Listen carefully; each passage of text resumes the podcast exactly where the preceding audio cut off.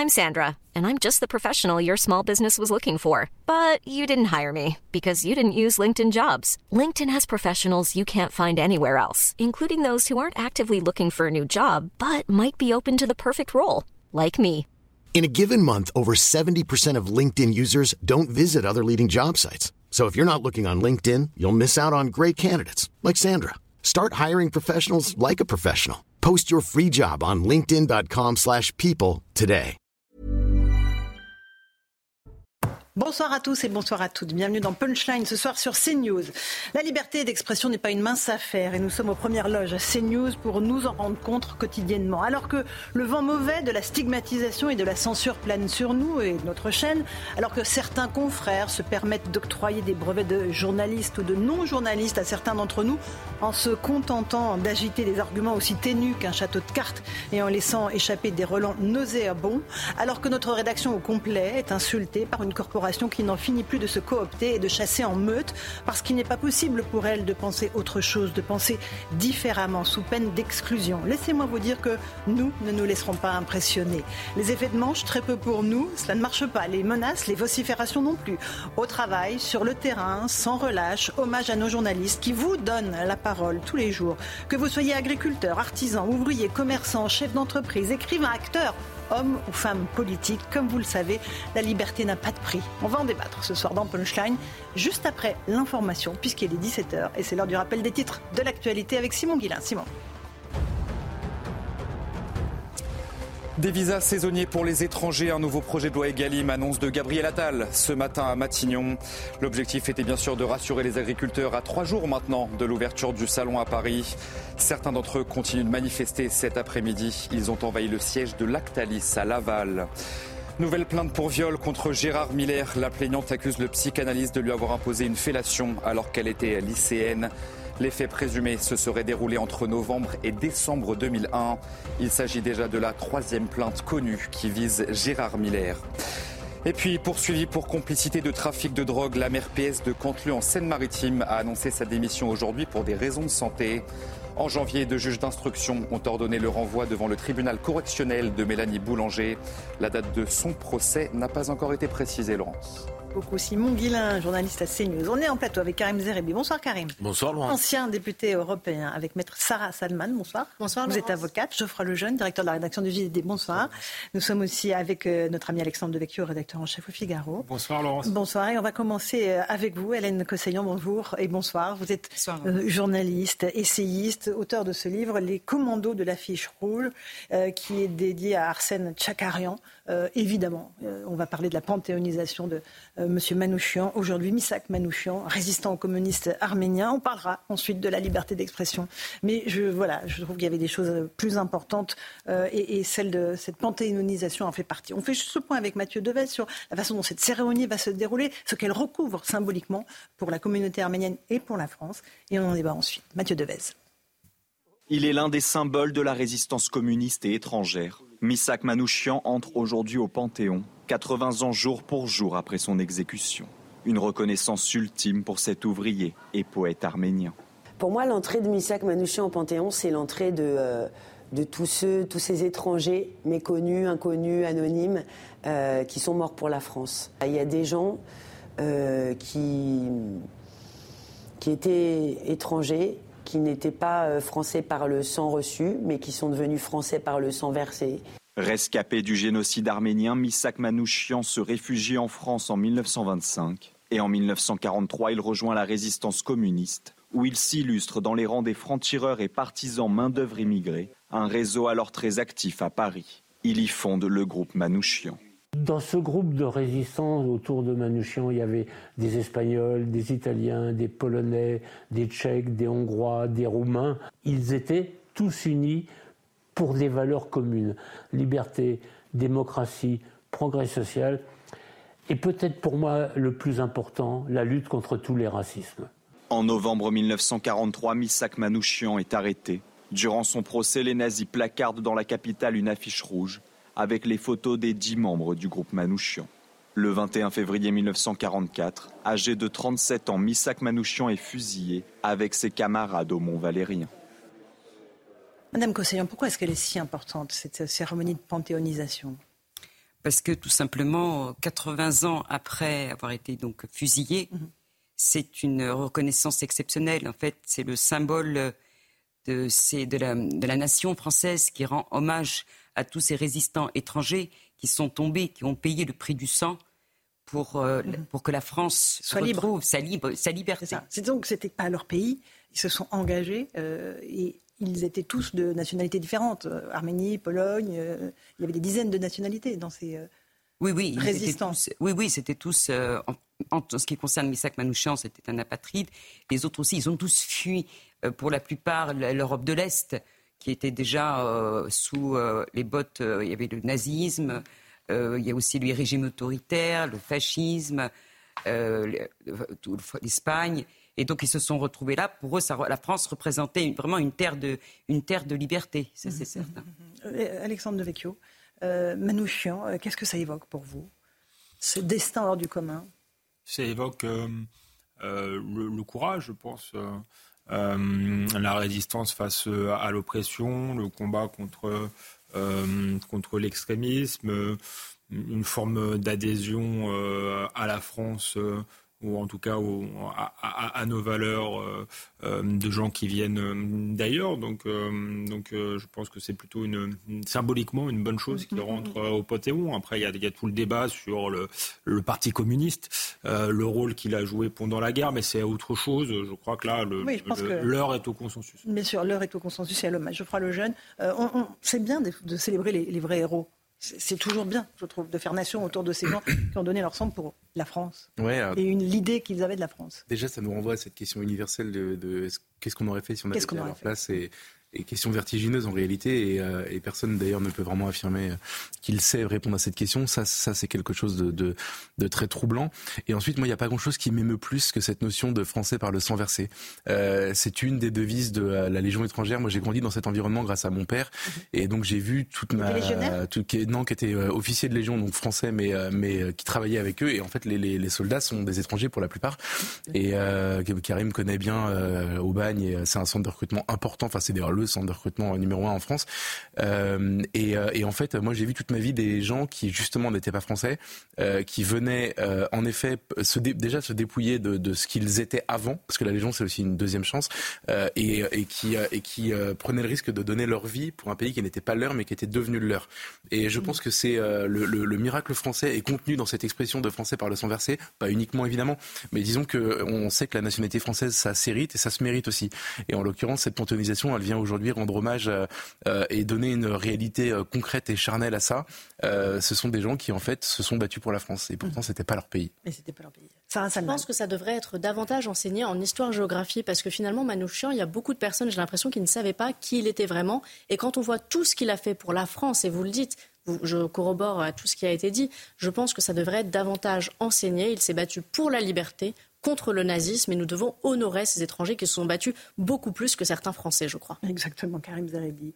Toutes nationalités confondues. Ils sont venus, communistes, pour entrer dans la résistance. Et l'apport a été décisif, évidemment. Quelle grandeur C'est l'amour de la France euh, qu'incarne Manouchian.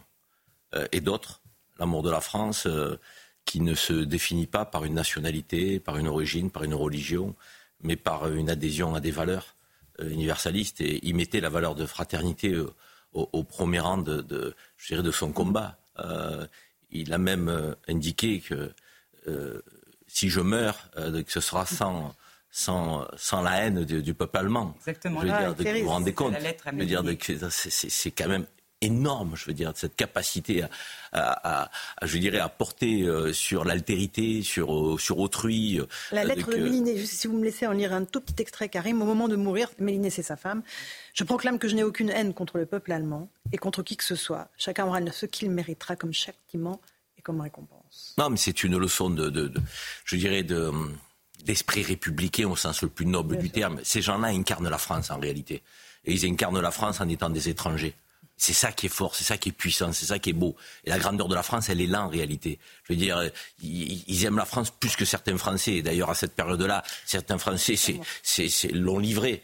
Euh, donc, euh, et, donc n'étaient pas dignes d'être Français et de porter les valeurs de notre pays. Ben, les étrangers, euh, comme lui, donc l'ont été. Et c'est dans un pays qui est fracturé, dans un pays qui, qui revient sur des débats, sur le droit du sang, le droit du sol. Je, je trouve qu'il faut, il faut cesser de, de toujours euh, trouver l'étranger tel un bouc émissaire dans les problèmes de la société française et penser qu'il y a des étrangers qui aiment sincèrement la France. Il faut jamais qu'on l'oublie, parce que sans cela, la France ne serait pas ce qu'elle est. Euh, j'aimerais qu'on écoute André Manoukian cette fois-ci, parce qu'il y a tout un débat sur euh, on prend, comment prononce-t-on Manouchian, Manoukian? Manouchian. Alors c'est vraiment Manouchian, parce qu'il était appelé Manouche, c'est ça par... Manouche par effectivement les, les parents de Charles Aznavour l'appelaient affectueusement Manouche. D'accord. Donc c'était vraiment la prononciation, c'est Manouchian. André Manouchian, qui lui est un, chanteur, vous le savez, un musicien, euh, a fait, euh, a repris les paroles de la chanson de, Léo Ferré, La Fiche Rouge. Il a euh, fait ça au ministère de la Culture. On va l'écouter. C'est la lettre de la femme, la lettre d'adieu, pardon, de la femme à, à Mélinée. Ma chère Mélinée, ma petite orpheline bien-aimée. Dans quelques heures, je ne serai plus de ce monde. Nous allons être fusillés cet après-midi à 15 heures. Cela m'arrive comme un accident dans ma vie. Je n'y crois pas. Mais pourtant, je sais que je ne te verrai plus jamais. Que puis-je t'écrire? Tout est confus en moi et bien clair en même temps. Je m'étais engagé dans l'armée de libération, en soldat volontaire, et je meurs à deux doigts de la victoire et du but. Voilà pour euh, André Manoukian. Cette lettre donc à Méliné, euh, qui n'est pas la chanson de Léo Ferré, c'est encore autre chose. On va juste écouter la réaction de Rachida Dati, ministre de la Culture. 80 ans plus tard, ce moment, cette journée est historique pour la France, pour l'Europe, pour l'Arménie. Aujourd'hui, c'est la panthéonisation de Missak et Méliné Manouchian. Ils ont donné leur vie leur sang pour la France, pour notre liberté. C'est un hommage national pour tous ces étrangers, tous ces Français qui ont aussi donné leur vie et leur sang pour notre liberté. Hélène Cossaillan, il y a beaucoup voilà, d'émotions. Euh, il y en aura tout à l'heure au Panthéon. Il y aura la présence de beaucoup d'Arméniens, j'imagine, mais aussi de, résistants et de, familles de déportés. Oui, euh, effectivement. en Arménie, c'est un écho euh, particulier aussi. Il y a des écoles qui portent le nom de Misak Manouchian. Et effectivement, pour tous, pour, les Arméniens, c'est aussi un honneur et une reconnaissance que l'un des leurs, effectivement, entre entre au Panthéon. C'est vrai que les Arméniens se sont quand même sont arrivés, mais se sont adopter les, valeurs de la, de la, France républicaine. Complètement. 800 000 personnes, hein, c'est ça 800 000 oui, à peu près. Français d'origine arménienne. Exactement, qui se reconnaissent dans les valeurs de la Bien entendu, et qui, euh, et qui les glorifient tous les jours, les valeurs de la République. À Marseille, il y a un quartier Forte arménien, euh, arménienne à Marseille. merveilleux. Très important. Donc c'est vraiment important. Et alors, pas seulement pour les Arméniens français, mais aussi pour ceux qui sont en, Arménie et qui subissent euh, les agressions de l'Azerbaïdjan notamment. Oui, absolument. Et cette reconnaissance de la France, effectivement, pour eux, c'est un réconfort moral et, un soutien. Mhm. Les liens entre la France et l'Arménie sont très quand même très, puissants. Très, puissants, oui. Euh, Geoffroy, c'est une longue histoire. Hein. D'abandon en ce moment, c'est-à-dire que mhm. euh, vous avez dit ils subissent les agressions de l'Azerbaïdjan dans l'indifférence quasi générale, euh, avec euh, très peu de médias qui les soutiennent, trop peu en tout cas, trop peu de politiques qui s'y intéressent. on a reçu, enfin vous avez reçu ici sur CNews Franck Papazian à de nombreuses reprises qui venait expliquer qu'en fait il avait besoin d'alerter l'opinion française sur ce qui se passait là-bas. c'est vrai que la panthéonisation de, de pardon, est bien heureuse dans ce contexte parce que c'est une occasion aussi mhm. de, déjà de montrer qu'on pense à l'Arménie et ensuite, euh, et ensuite de parler de l'Arménie en ce moment alors que le monde entier semble se désintéresser de son sort. C'est vrai qu'il y aura l'épouse aussi de M. Manouchian euh, au Panthéon, euh, tout simplement parce qu'il ne voulait pas être séparé même dans la mort, on est d'accord. Oui, mais il faut dire aussi qu'elle a participé quand même dans le réseau. Est-ce qu'elle elle était donc non dactylographe, elle avait et elle rappelle, elle, tapait les rapports d'activité, les comptes rendus. Mhm. Euh, qu'elle envoyait ensuite au comité euh, central. Et quand il y a eu, euh, quand il a été arrêté, ils sont allés, enfin la Gestapo est allée rue, rue de Plaisance, et après est allée rue de Louvois où elle entreposait tout, en fait. Mhm. Et donc elle a été avertie par l'oncle de, de, des Aznavour, enfin la maman de, Charles, Charles Aznavour, et c'est comme ça qu'elle a pu passer aussi à travers les mailles du filet. Mais en fait, le couple, quand il a été arrêté, il a fait en sorte de la laisser de côté pour la mhm. préserver. Il voulait préserver sa femme et mhm. ses hommes qui se battaient avec lui. Bien sûr, bien sûr. Et, d'ailleurs, dans les, dans les 22 qui, ont, qui sont morts avec lui, il y avait une femme. C'est ce que vous m'avez dit avant l'émission. Oui, exactement. Un Banchi qui s'occupait de, du, du transport d'armes, qui était très active et qui, elle, donc, a été attrapée. Elle a été déportée donc, à Stuttgart et exécutée donc, euh, à 30, le jour de ses 32 ans. Mhm. Décapitée donc, à l'âge. Voilà. Mhm. 32 ans. Alexandre de Vecchio, c'est une commémoration importante. Dans un pays qui ne s'aime pas, euh, qui a des tendances à déboulonner ses héros euh, et qui a tendance à tout niveler par le bas. C'est important ce qu'on fait euh, ce soir au Panthéon. Oui, c'est important et d'ailleurs il faut être il faut être cohérent. Ça rappelle que effectivement la France n'est pas une, une ethnie, euh, qu'on peut euh, y appartenir justement par, euh, par la valeur, par l'adhésion à un projet, à une culture, à un art, un art de, vivre. Et je, pense que là, euh, c'était indubitablement, euh, indubitablement le cas. Euh, et, et, à contrario, si on n'adhère pas à tout ça, on n'est pas forcément français non plus. Donc la, la, la, grandeur de la France, c'est justement que c'est pas, elle se fait pas par le, le, sang, elle se fait par par et ça vaut, je dirais, dans mmh. dans tous les cas, ceux qui adhèrent pleinement doivent être pleinement français et ceux qui qui, qui, qui rejettent tout cela euh, doivent être mis au banc de la communauté nationale. Et Elodie Huchard est sur place euh, au Panthéon euh, avec Solène Boulan. bonsoir à toutes les deux. Est-ce qu'on a une idée du déroulé de la cérémonie tout à l'heure, Elodie?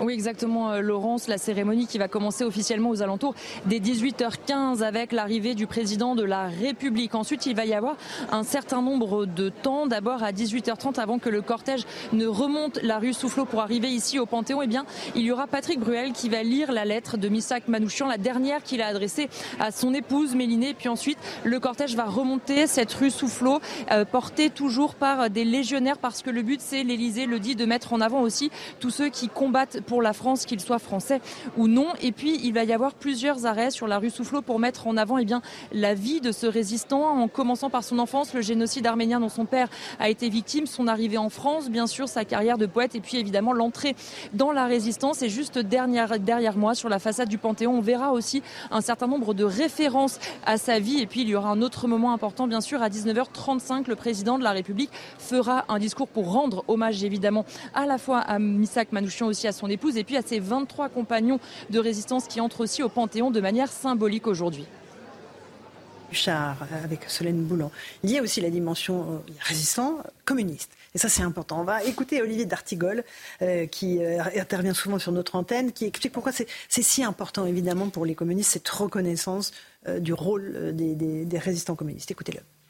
C'est un moment historique, parce que c'est justement la reconnaissance de cette résistance étrangère et communiste, le fait que on peut être français de préférence. Misak Manoukian avait pour demander pour, à deux reprises sa naturalisation, il ne l'avait pas obtenue. Mais qui pourrait lui contester aujourd'hui qu'il est un grand patriote Donc ça questionne beaucoup euh, de choses, y compris des choses très actuelles dans le débat.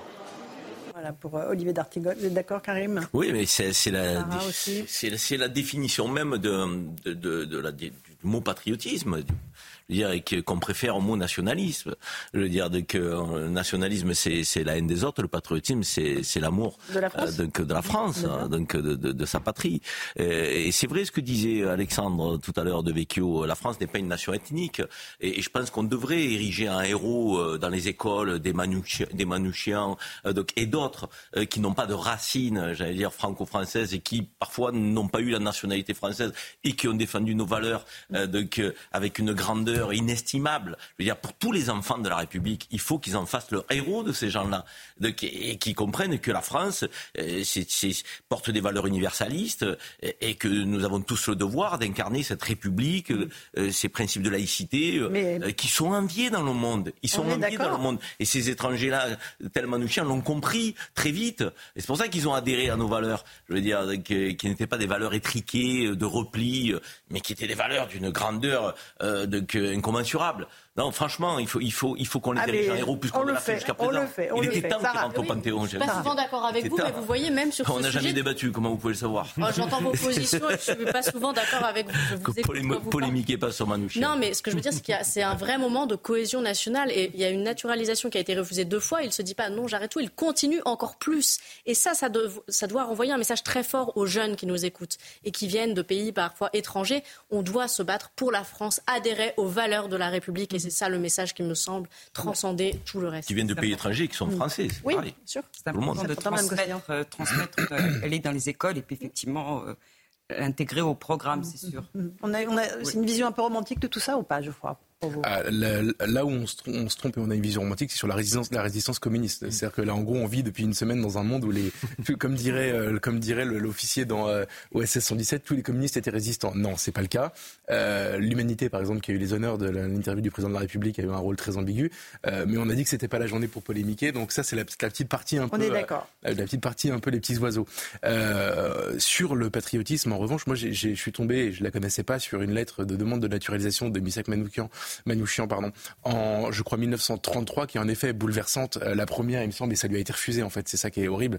Euh, et, euh, et, en effet, qui est une lettre d'un patriotisme. Enfin, à ce niveau-là, on peut même parler de sentiment amoureux quasiment.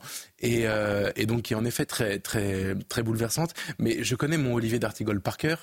et je, quand je l'entends dire aujourd'hui, ça fait écho à des choses actuelles, je sais, il y a tout un arrière-plan du débat Karim un peu aussi vient de le faire, euh, qui, qui, consisterait à faire croire que mhm. parce que euh, les, les Manouchians étaient des patriotes sincères, aujourd'hui il faudrait arrêter de remettre en cause le patriotisme de gens qui arrivent en France et qui ne sont pas français. Et faire le lien en gros avec les débats qu'on a aujourd'hui sur l'immigration me semble déjà parfaitement anachronique, c'est-à-dire que la situation n'est pas du tout la même, euh, premièrement, et deuxièmement, faire croire que tout étranger euh, est éligible au fait de devenir français parce qu'il partagerait de manière automatique les, les, les, le patriotisme et l'amour sincère des, des Manouchians euh, est aussi un peu, comment dire, euh, utopiste. Voilà. C'est un raccourci caricatural.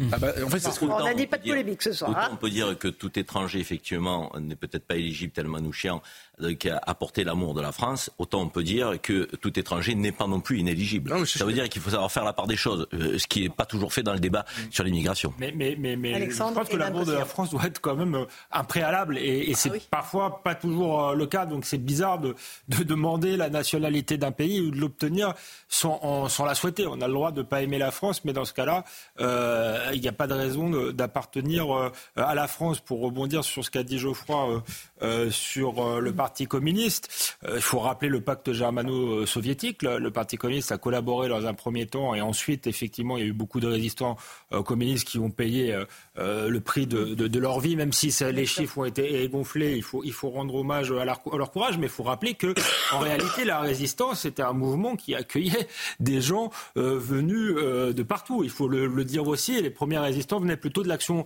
de l'action française. Donc ceux qui instrumentalisent l'histoire doivent rappeler toute l'histoire. Il y avait bien peu de résistants au début. il y avait bien peu de résistants au début. Quel que soit leur origine. Histoire, exactement. Il y en avait très très peu. Il y avait plus de collaborateurs. Ça demande du Madame Cosseillan, le mot de la fin pour cette euh, panthéonisation. Oui, tout simplement le, le fait qu'il entre euh, au Panthéon avec son épouse et tous ses résistants étrangers, en quelque sorte, ils sont devenus français en entrant au Panthéon, 80 mmh. ans après. Bon, voilà. Il était temps. Ils seront célébrés tout à l'heure euh, sur euh, CNews et Europe 1. Je rappelle le titre de votre livre, Arsène Tchakarian, Les commandos de l'affiche rouge, euh, aux éditions Litos, Histoire. Merci beaucoup. On fait une petite pause. On se retrouve dans un instant. On va parler de liberté d'expression. On pourra polémiquer. À tout de suite. Pratiquement 17h30, on se retrouve en direct dans Punchline sur CNews avec le rappel des titres de l'actualité avec Simon Guillain. Simon. À Montpellier, un homme de 44 ans condamné à 12 mois de prison avec sursis pour apologie du terrorisme. Cela fait suite à des propos tenus lors d'une manifestation pro-palestinienne. C'était au mois de novembre dernier. Il avait qualifié l'attaque du 7 octobre d'acte de résistance et d'acte héroïque. L'homme sera inscrit au fichier des auteurs d'infractions terroristes. La crise à l'hôpital en France après des décès inattendus dans des services d'urgence débordés. Eh bien, certains députés et plusieurs organisations réclament une commission d'enquête parlementaire. Pour les professionnels du secteur, la surmortalité liée à l'engorgement du système est avérée. Sachez que mercredi dernier à Toulouse, un patient s'est suicidé après plusieurs jours passés sur un brancard dans une zone d'attente des urgences. Et puis confronté à une hausse des démissions, la RATP expérimente la semaine de 4 jours. L'entreprise vient de signer un nouvel accord avec trois organisations syndicales pour améliorer la qualité de vie de ses employés. Pour le moment, 170 agents se sont portés volontaires pour tester le dispositif pendant une première phase de 42 jours, Laurence. Merci beaucoup Simon Guillain. Vivement les usagers de 4 jours. Hein. Euh, il n'y aura pas que les employés 4 jours, euh, les usagers 4 jours. Merci beaucoup mon cher Simon. On va parler, allez, tiens, euh, de la notion de liberté d'expression. parce qu'il y a eu des réactions étonnantes venant de la part de nos confrères ces derniers temps, dans le cadre de la polémique, vous savez, autour de cette liberté d'expression et de ces news. Une nouvelle avanie en date, celle qui vient de Thomas Legrand, éditorialiste et Libération, invité hier de France Inter, radio de service public, sur laquelle il officie également. Il s'est permis de tenter d'octroyer des titres de journaliste ou de non-journaliste à ceux qui travaillent sur notre antenne. Il a notamment mis en cause le travail de Sonia Mabrouk, intervieweuse politique de grand talent et à qui je dis tout mon respect et toute mon amitié. Écoutez ce qu'il a dit, suivi de la réponse très précise et très musclée de Sonia sur notre antenne.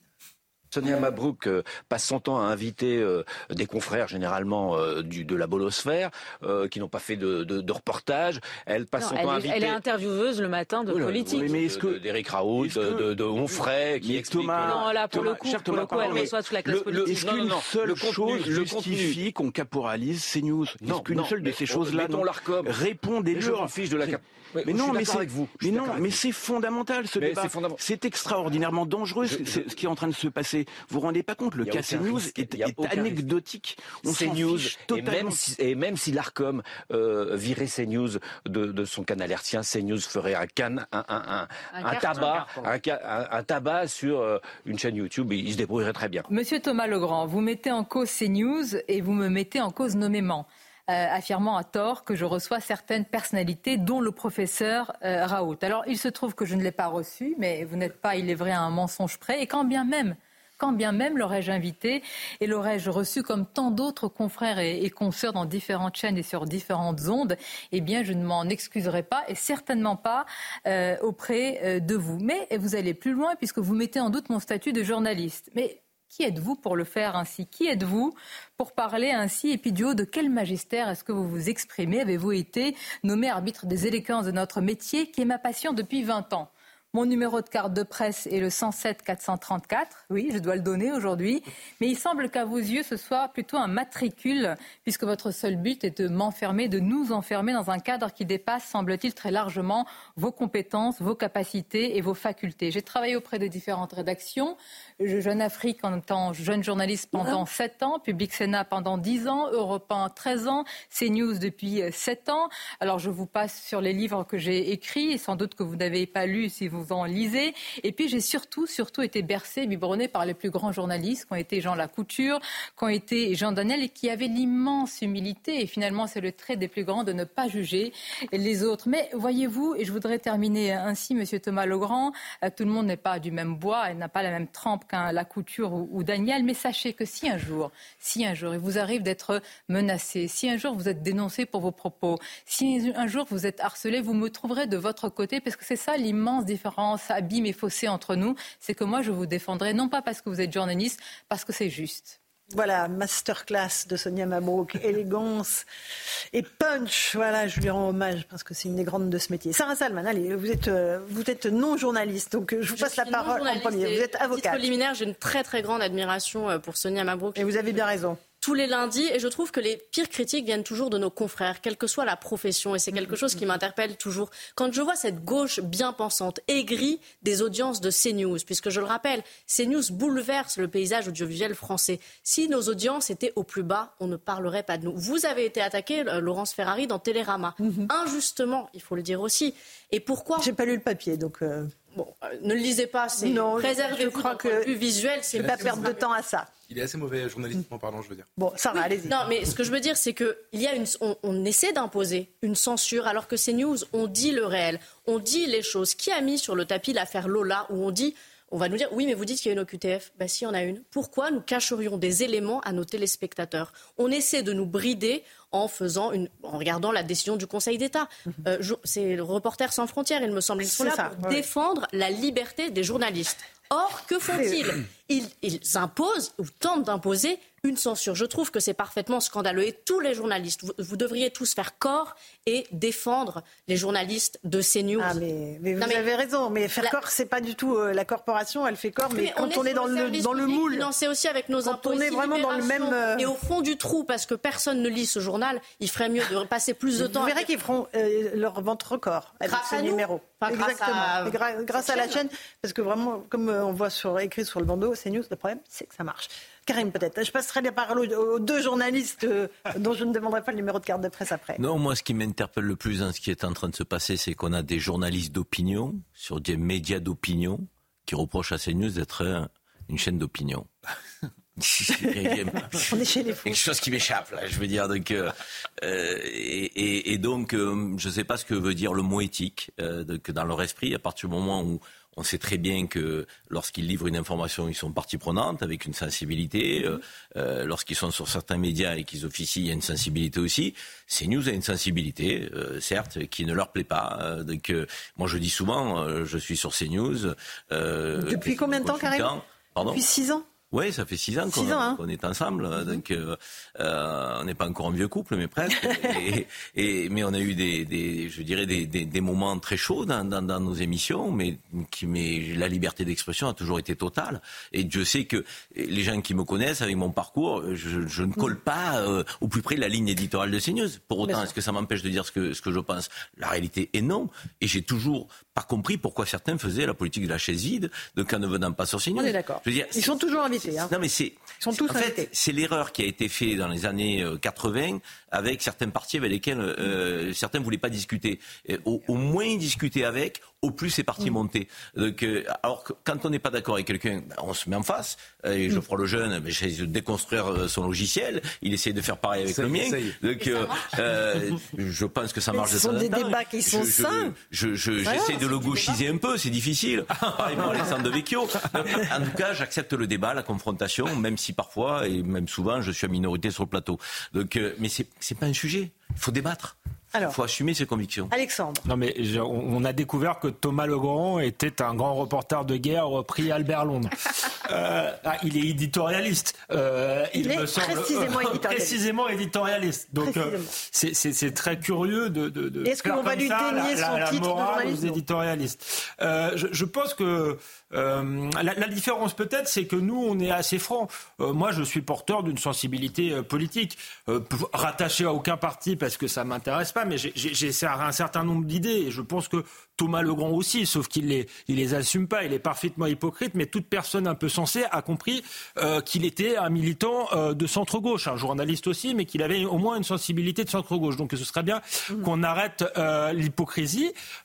Et, et, et, deuxièmement, je crois que ce que ça révèle, c'est un très grand mépris de gens qui sont devenus des petits marquis, euh, qui sont des journalistes, mais qui sont aussi euh, qui avaient le monopole jusqu'ici, euh, je dirais, de la parole, qui se prenaient pour les l'arbitre, les arbitres des, des élégances, et qui aujourd'hui ont une voix dissonante, une petite voix, parce que malgré le grand succès de CNews, je le rappelle toujours, c'est 3%, je crois, à peu près, de l'audience. Donc ça reste, si vous voulez, très très relatif. Mais on voit qu'ils sont dans une panique euh, totale et qu'il euh, euh, voudrait continuer à dicter entièrement l'agenda médiatique. En réalité, il s'agit de ça. Eh bien non, il y a, d'autres voies. Et justement, CNews, je crois, participe au pluralisme parce que ça n'existait pas jusque-là dans le, paysage médiatique français, mais c'est ça qu'il ne supporte pas en réalité. Ce qui est fascinant, c'est la façon dont cette corporation, dont je disais tout à l'heure qu'elle se coopte, vraiment de, génération en génération, qu'elle pense la même chose. Et moi, je pense que quand on pense tous la même chose, on pense plus rien. Euh, une corporation qui n'a de cesse de donner des brevets, de journalistes ou non journalistes, à, ceux qui officient sur notre antenne. Vous en avez été la victime aussi quand vous êtes arrivé au JDD.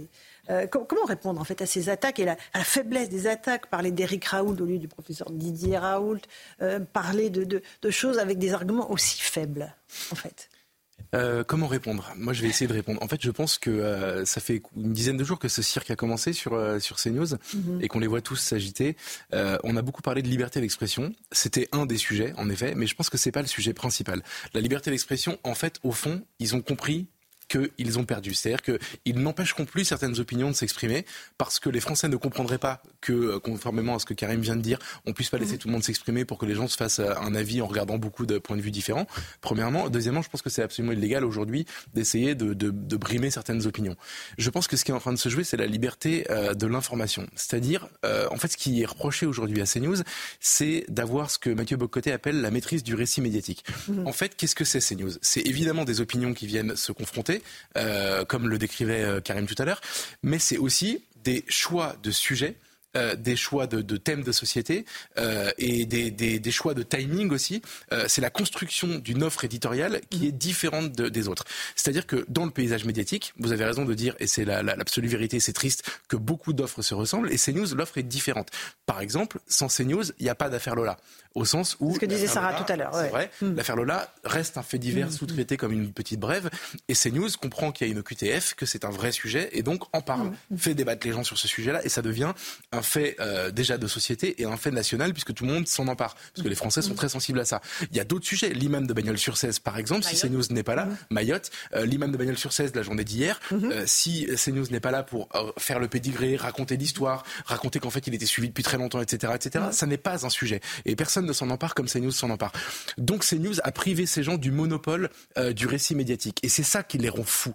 Donc c'est pour ça qu'aujourd'hui, la, la critique n'est plus sur vos opinions sont insupportables. Elle est sur vous n'êtes pas journaliste et vous n'êtes pas fondé. Ce qui les rend fous dans CNews, c'est le terme de chaîne d'information. Ils n'arrêtent pas d'essayer de réduire euh, CNews à une chaîne d'opinion où il y aurait uniquement de l'opinion et donc ça ne justifierait pas d'avoir le canal 16 de la TNT. La vérité, c'est que CNews est une chaîne d'information où des opinions s'expriment, comme beaucoup d'ailleurs d'autres chaînes d'information. D'autres chaînes info. D'information et d'opinion. Oui, mais je sais que c'est pas honteux d'ailleurs. ne pas cet état de fait. Je veux dire, les sujets que, l'on aborde, sécurité, immigration, islam et autres, sont des sujets quand même qui sont récurrents sur la ligne éditoriale. la société mais générale ce que je veux dire, c'est que. il prédomine. On faut quand même le reconnaître. On ne fait pas des débats sur le sexe des, gens, des anges entre nous euh, à partir d'aucune réalité. Ce qu'on est en train de faire sur ce plateau, c'est commenter à partir de faits. Systématiquement, quand on, quand on a un débat, on a un sujet avant qui vient nous expliquer quels sont les faits sur le sujet, qui est d'ailleurs parfaitement neutre. On a les JT euh, très régulièrement. Il y en a plus que sur les autres chaînes. Il y a de l'information et après, nous, on est là pour donner nos opinions. Oui, mais ce que je veux dire, il faut assumer le parti pris. On, passe, on parle plus de l'immigration que du pouvoir d'achat. Oui, il faut assumer le parti pris. Mais, moi, pour moi, c'est pas grave parce que dans certains médias, on ne parle pas d'immigration, on parle plus d'autre chose. Et, c'est eux l'assument. Donc pourquoi ces news n'assumeraient pas C'est je veux dire après, euh, je tu dis as raison, mais c'est le cœur du sujet. C'est ce choix de thème, ce choix de thème aujourd'hui, ils les rend fous parce que ce ne sont pas leurs thèmes. Ils aimeraient que ces thèmes n'existent pas, que n'existent pas dans le débat public, n'aient pas cette importance, etc. D'ailleurs, ils accusent ces news de euh, flatter les bas instincts, les peurs et compagnie, euh, et d'avoir un agenda politique parce qu'ils n'ont plus la maîtrise uniquement. Aujourd'hui, si CNews s'empare d'un sujet, ils sont obligés de le traiter eux aussi. C'est ça qui les rend malades. Et pour et, et, en fait, je veux vous dire pourquoi? C'est en fait c'est le roi est nu. Ils ont vécu comme ça pendant des décennies. Ils avaient la maîtrise de tout. Et c'est eux qui décidaient ce qu'on pouvait dire ou ne pas dire dans les médias. Et aujourd'hui, ils sont déshabillés parce qu'il y a un petit concurrent qui est venu pour montrer qu'en en fait, on pourrait faire autrement. Et ça marche. Et ça marche. Et il y a 8 millions de Français par jour qui regardent ces news. Et, et, en fait, Thomas Legrand, c'est intéressant. Il s'attaque aujourd'hui à Sonia Mabrouk et, et Télérama s'attaquent à Laurence euh, et d'autres s'attaquent à Christine Kelly, Pascal Pro, etc. Pas vous n'êtes pas des débatteurs sur cette antenne, vous êtes les journalistes, c'est vous qui portez les tranches d'infos. C'est intéressant que la critique se porte sur vous aujourd'hui. Et Thomas Legrand, la dernière fois qu'il a mis les pieds sur le terrain, c'était avant la chute du mur de Berlin. Donc c'est, il n'est pas plus fondé. Je sens que vous le connaissez bien. mais, non, mais je connais, ils sont tous pareils. ah mais oui, vous c'est tous En deux mots, sa vie, euh, je veux dire, non, personne, non, personne ne le reconnaît dans la rue.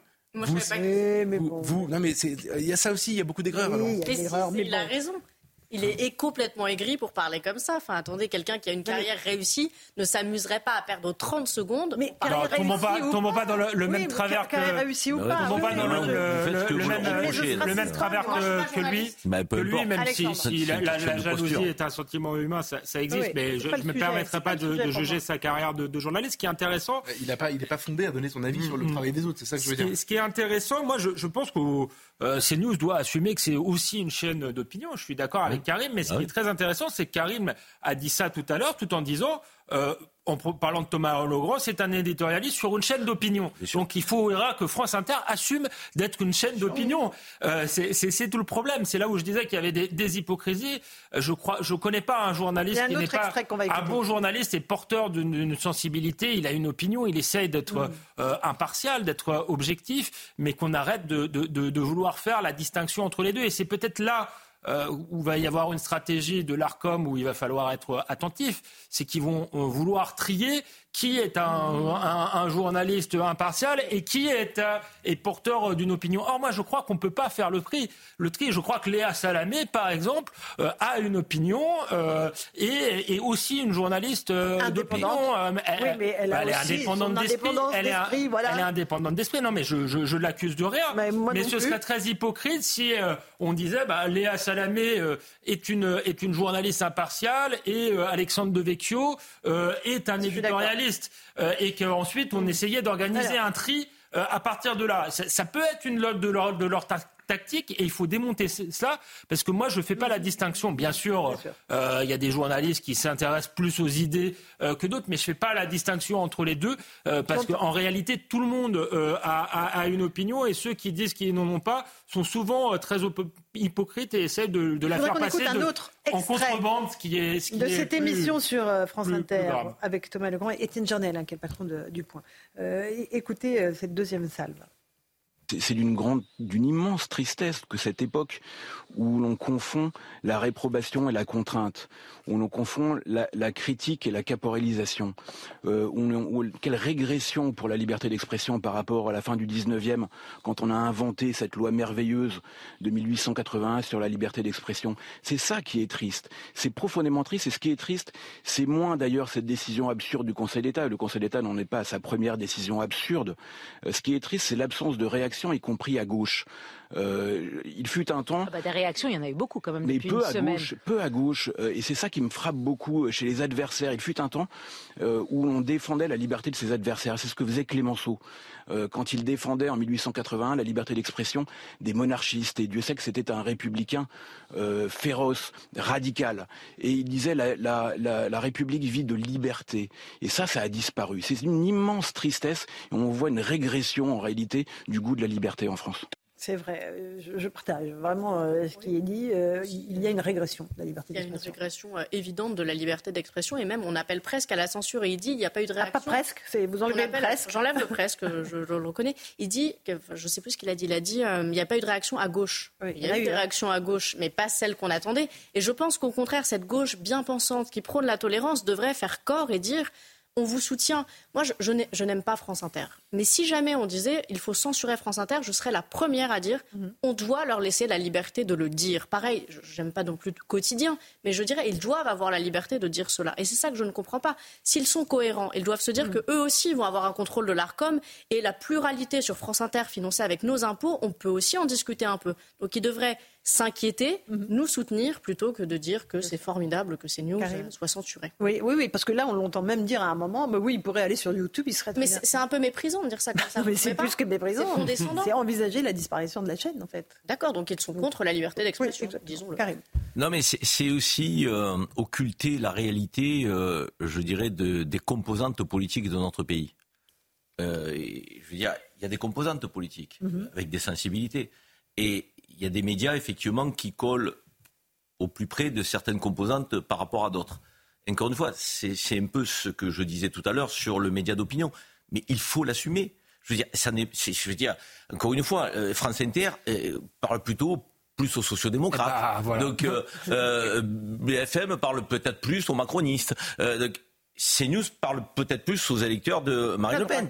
Je veux dire, ou d'Éric Zemmour. Bon, mais j'ai envie de dire, est-ce que est-ce que c'est aussi grave que ça, dans la mesure où dans notre démocratie, Marine Le Pen existe. Elle, est, elle favorite à l'élection présidentielle. Elle, a, 89 euh, parlementaires. Je veux dire, encore une fois, moi, ce que je ne comprends pas, moi, si je viens sur CNews, c'est pas parce que j'épouse la ligne éditoriale, vous le voyez tous les jours. C'est parce que j'estime que, un peu comme ces grands hommes qui ont été cités, avec beaucoup d'humilité, j'estime que c'est pas parce qu'on n'est pas d'accord avec les gens qu'il ne faut pas aller débattre avec eux. c'est tout le contraire l'idée de la démocratie qu'on doit euh, qu'on doit se faire de la démocratie. C'est bien parce que je ne suis pas d'accord que je suis là. Qu'est-ce que j'aurais à faire sur un média avec lesquels je serais d'accord avec tous les gens qui s'expriment? Or, moi, ce qui m'interpelle, et, et même quand ça me rend fou parfois ce qui est dit en face de moi, c'est de pouvoir aussi dire mes convictions.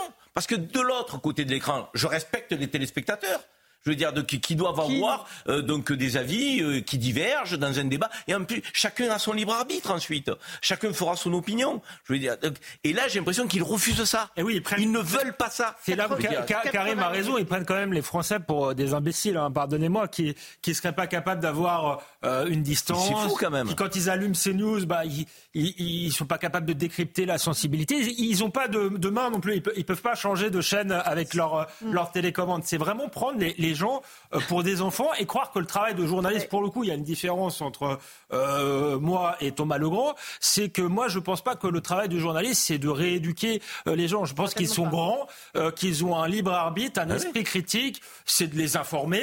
Euh, de, de, de, de, les éclairer euh, par le débat, euh, mais en aucun cas de leur dire ce qu'ils ce qu'ils doivent penser et de penser que mes interlocuteurs ont une pensée dangereuse dont les gens devraient être absolument préservés. Entièrement d'accord. Mais Karim, moi je ne pense pas que ce soit nos téléspectateurs sont des électeurs uniquement de Marine Le Pen et d'Éric Zemmour.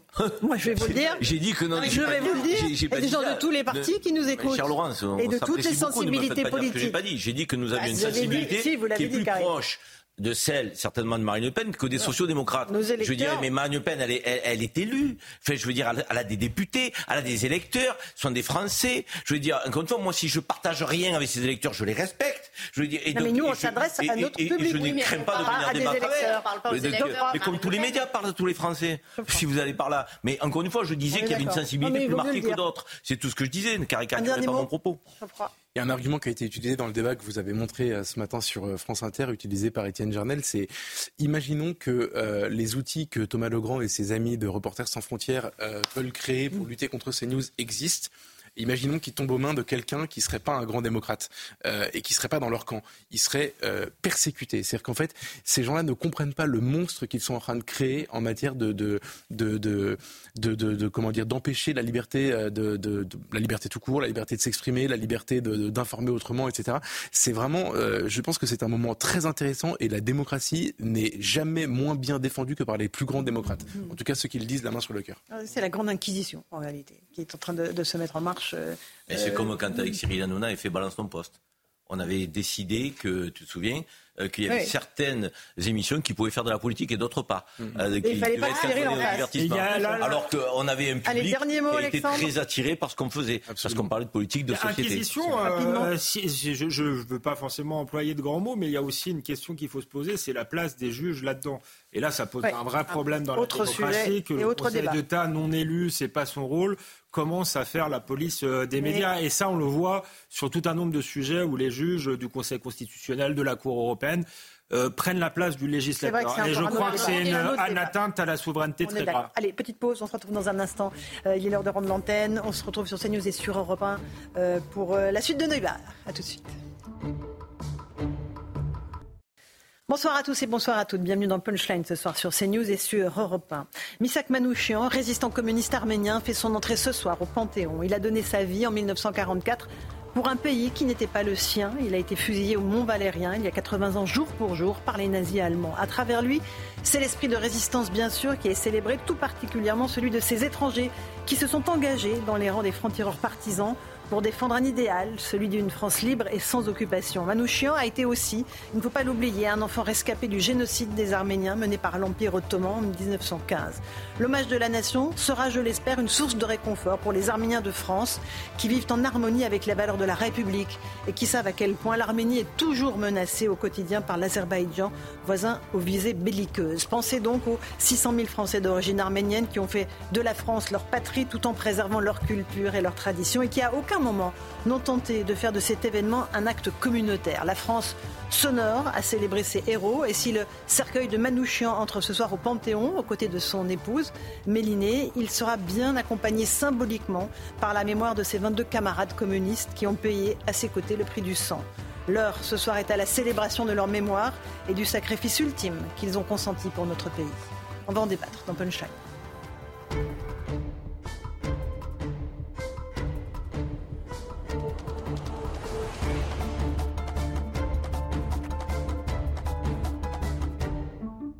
Il est 18h, bienvenue sur Europe 1 et sur CNews. D'abord, le rappel de l'information des, visas saisonniers pour les étrangers ou encore un nouveau projet de loi Egalim. Voilà euh, ce qui figure parmi les annonces de Gabriel Attal ce matin à Matignon. L'objectif de ce point d'étape était de rassurer les agriculteurs à trois jours de l'ouverture du salon à Paris.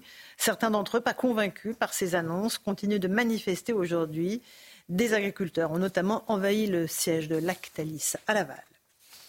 Un homme a été tué par balle près d'un point de deal à Nîmes. Le drame s'est produit hier soir vers 21h30 dans un secteur gangréné par le trafic de stupéfiants. Son fils de 8 ans se trouvait dans le véhicule visé par les tirs. Il n'a pas été touché. La victime était connue pour des faits liés au trafic de drogue. Après des décès inattendus dont les services d'urgence débordés, plusieurs députés et organisations réclament une commission d'enquête parlementaire pour répondre à la crise dans les hôpitaux. Pour les professionnels du secteur, la surmortalité liée à l'engorgement du système est avérée. Mercredi dernier à Toulouse, un patient s'est suicidé après plusieurs jours passés sur un brancard dans une zone d'attente des urgences. Enfin, 138e jour de détention pour les otages détenus par l'organisation terroriste du Hamas dans la bande de Gaza. Trois de ces otages sont français. Ils se nomment Ofer, Orion et Oad. Nous pensons à ces otages ce soir et à leurs familles. Nous demandons une fois de plus leur libération immédiate et sans condition. Il est 18h02. Nous sommes en direct sur Europe 1 et sur CNews avec Virginie Giraud qui nous a rejoint. Bonsoir. Bonsoir. Historienne, vous travaillez sur Europe 1, notamment le plaisir de vous retrouver le samedi et le dimanche à 15h sur Europe 1 et euh, dans le podcast Au cœur de l'histoire, qui est un vrai succès. Il y a un, beau numéro consacré à Missak Manouchian. Karim Zerebi est là, ancien député européen. Bonsoir Laurent. Karim. Julien Drey, ancien député tout court. Bonsoir, bienvenue. Euh, Vincent Hervouet, éditorialiste politique étrangère sur Europe 1. Bonsoir Vincent. Bonsoir Geoffroy Lejeune, directeur de la rédaction du GDD. Bonsoir. Et Alexandre Devecchio, rédacteur en chef au Figaro. On va commencer par cet hommage euh, pour Missak Manouchian au Panthéon. Tout de suite, on va rejoindre sur place notre envoyé spécial Elodie Huchard avec Solène Boulan. Bonsoir à toutes les deux. la cérémonie va commencer dans quelques instants. C'est cela, Elodie eh bien, Laurence, la cérémonie va débuter d'ici euh, quelques minutes. C'est l'arrivée du président de la République qui fera débuter cette euh, cérémonie à partir normalement de 18h30. S'il n'y a pas de retard, il y aura plusieurs temps forts. D'abord, Patrick Bruel qui lira la dernière lettre que Missak Manouchian a adressée à son épouse Mélinée. Et puis ensuite, le cortège va remonter la rue Soufflot pour se rendre ici au Panthéon, porté par des légionnaires parce qu'il y a cette symbolique importante, nous dit l'Élysée. Il rappelle que Missak Manouchian a démontré qu'être français, c'est avant tout une affaire de volonté et de cœur et que cela apporte beaucoup au pays. Et puis tout au long de la rue Soufflot, il y aura plusieurs arrêts pour marquer les étapes de sa vie. D'abord le génocide arménien dont son père a été victime, son arrivée en France, sa carrière de poète et puis bien sûr son entrée dans la résistance. Et puis quand le cortège arrivera ici, place du Panthéon, on pourra voir quelques images qui symbolisent aussi le parcours de Misak Manouchian projeté sur le Panthéon. Et puis autre temps fort à 19h35, le président de la République qui prononcera son discours. Elodie Huchard et Solène Boulan. Virginie Giraud, pourquoi c'est important de rendre hommage à ce grand résistant communiste? Mais c'est important parce que c'est un homme qui a choisi la France. Avant d'être communiste, il est arménien. Il faut savoir, comme vous l'avez dit, qu'il a survécu au génocide. Il a vu son père mourir, les armes à la main, sa mère est morte de famine. Il passe son enfance ensuite dans un orphelinat et c'est en tant que jeune adulte qu'il choisit la France. Parce que la France, ça le fait rêver. C'est le pays des droits de l'homme, c'est le pays de la liberté, de l'égalité, de la fraternité. Et lorsqu'il arrive en France, il commence à travailler comme ouvrier. Et c'est là qu'il commence à fréquenter la CGT d'abord. Et la CGT est liée au mouvement communiste et c'est par ce biais qu'il va y entrer. Il rentre en politique. Et il demande sa naturalisation à deux reprises, c'est ça Elle lui est refusée. Elle lui est refusée parce qu'on est dans les années 30, que les démarches sont beaucoup plus difficiles. Et pourtant, c'est un homme fondamentalement qui aime la France suffisamment pour suivre des cours à l'université, parce qu'à l'époque, on y entre beaucoup plus facilement en tant qu'auditeur libre. Il passe beaucoup de temps à la bibliothèque Sainte-Geneviève, il écrit lui-même des poèmes, il fonde des revues. S'il était né comme, euh, euh, comme Sartre, il serait devenu un grand intellectuel. Mmh. Julien Drey, euh, qu'est-ce que ça évoque pour vous, cette figure de Misak Manouchian? Ça évoque d'abord le combat internationaliste. Parce que Misak Manouchian, c'est d'abord quelqu'un qui pense à la liberté. Il ne pense pas à la nation, il pense à la liberté. Et il est produit de, la période la plus terrible de l'histoire, où cette liberté est menacée, où les hommes sont oppressés.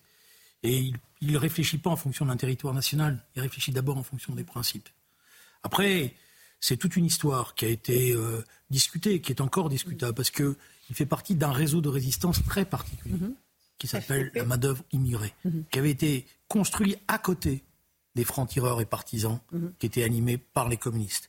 Et ils se sont battus euh, souvent seuls et même un peu isolés. Et d'ailleurs, il y, a, des échanges très violents entre euh, le groupe de, Manouchian et, les FTP parce qu'ils manquent d'armes, parce qu'ils ne sont pas la protection qu'ils voudraient. Et ils étaient un peu suspectés. Mm. Pourquoi? Parce que dans ce mouvement de résistance, il y avait, il y avait ce qui dominait, mm. le stalinisme. Vous voyez où je veux en venir. Et eux, ils n'étaient pas exactement sur cette ligne-là, évidemment. Voilà.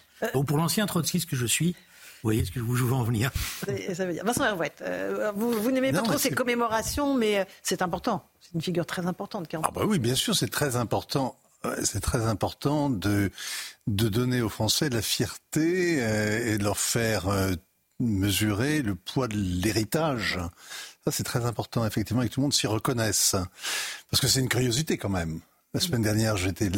On se voit le mercredi, ma chère Laurent. Oui, et donc il y avait déjà un hommage. Mercredi dernier, c'était Badinter. Oui. Oui, c'est vrai. dans la Badinter, donc place Vendôme. La semaine d'avant, c'était les Français tués en Israël. Exactement. C'est la cour des Invalides. et la semaine d'avant, je crois que c'était Simone Veil. Au Panthéon déjà, non? Non, non, non, non, avant. Euh, euh, avant, c'était avant Noël, oui. Hmm. Donc, non, mais toutes les semaines pratiquement, il y a comme ça une très grande cérémonie avec la garde républicaine, avec le discours du président, mm. solennel, et chacun est prié de... C'est une curiosité française, vous savez. C'est comme le 14 juillet. On est le seul. Bah, tant mieux, ça fait notre originalité, Vincent. Non, mais mm. on doit être la seule démocratie au monde à faire défiler les troupes euh, en grand équipage le, 14 juillet, de la même manière qu'on est les seuls à avoir des sucres en morceaux. Ça fait partie des curiosités françaises. Mm, Faut-il qu'il y ait euh, j'imagine, au cœur de, de, cette nation, une angoisse sur elle-même, une angoisse d'unité, mm, pour se sentir obligée, à intervalles aussi réguliers, d'organiser des cérémonies laïques de euh, sanctification d'un personnage ou l'autre. Bon, ceux que l'on sanctifie aujourd'hui sont ceux qui ont, se sont battus pendant la guerre, pour l'essentiel. Oui. C'est l'immense majorité des gens qui sont panthéonisés. Mhm. Euh, il faut que la nation soit réunie autour d'eux. Mhm, bien sûr. Donc pas de polémique. Pas de polémique. C'est pas le soir des polémiques. Et puis gloire au courage, gloire à l'esprit de résistance, mhm. gloire aussi à l'esprit de rébellion. Et à ces étrangers euh, qui n'étaient pas français, je crois, le jeune, et qui sont venus en France euh, et qui étaient déjà en France, mais qui, sont, qui ont donné leur, leur vie pour notre patrie. ça, ça a du sens aujourd'hui. Bah, ça a énormément de, incroyable. Ça a énormément de sens parce que en fait c'est quelque chose qui pouvait passer pour une pour une norme euh, il y a quelques temps et qui ne l'est plus du tout aujourd'hui. Donc ça n'existe quasiment plus. Je donnais euh, précédemment l'exemple de la Légion étrangère où il y a encore des gens qui deviennent mmh. français par le sang mmh. versé. Et à l'exception de cette de ce petit archipel au sein de nos institutions, je ne connais pas d'endroit où c'est possible. Alors il y a évidemment individuellement des des, mmh.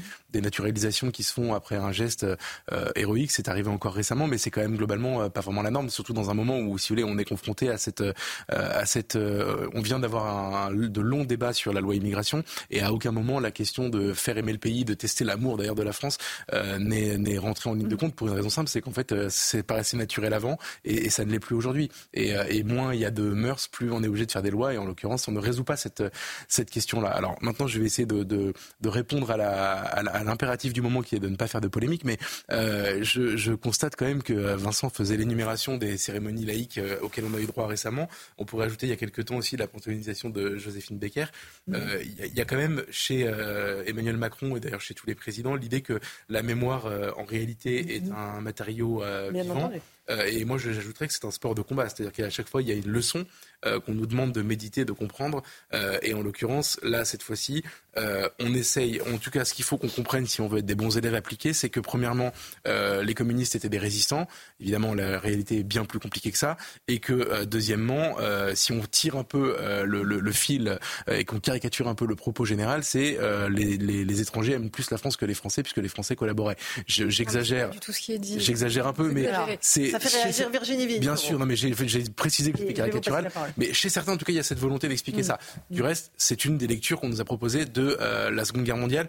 Et, euh, et donc, euh, je, je, je, j'essaie juste, voilà, sans polémique, de dire attention, c'est c'est un peu plus complexe que ça. D'ailleurs, Guillaume Perrault a rappelé dans le Figaro il y a, il y a deux jours, je crois, ou hier, dans un très long papier, que notamment le traitement réservé par les communistes au groupe Manouchian était un tout petit peu moins glorieux que celui qui est réservé aujourd'hui. Ça vous a fait réagir Pourquoi Effectivement, il y avait des mouvements de résistance qui étaient communistes. Ce n'était pas la majorité, mais ils existaient. J'ai consulté la bibliographie historique récente pour pouvoir dire des choses précises. Il s'avère que deux mois avant la mort de Jean Moulin, il y a 16 formations de résistance qui sont réunies par Jean Moulin. Six d'entre elles sont de gauche, 6 sur 16, et seulement une partie de ces six sont communistes.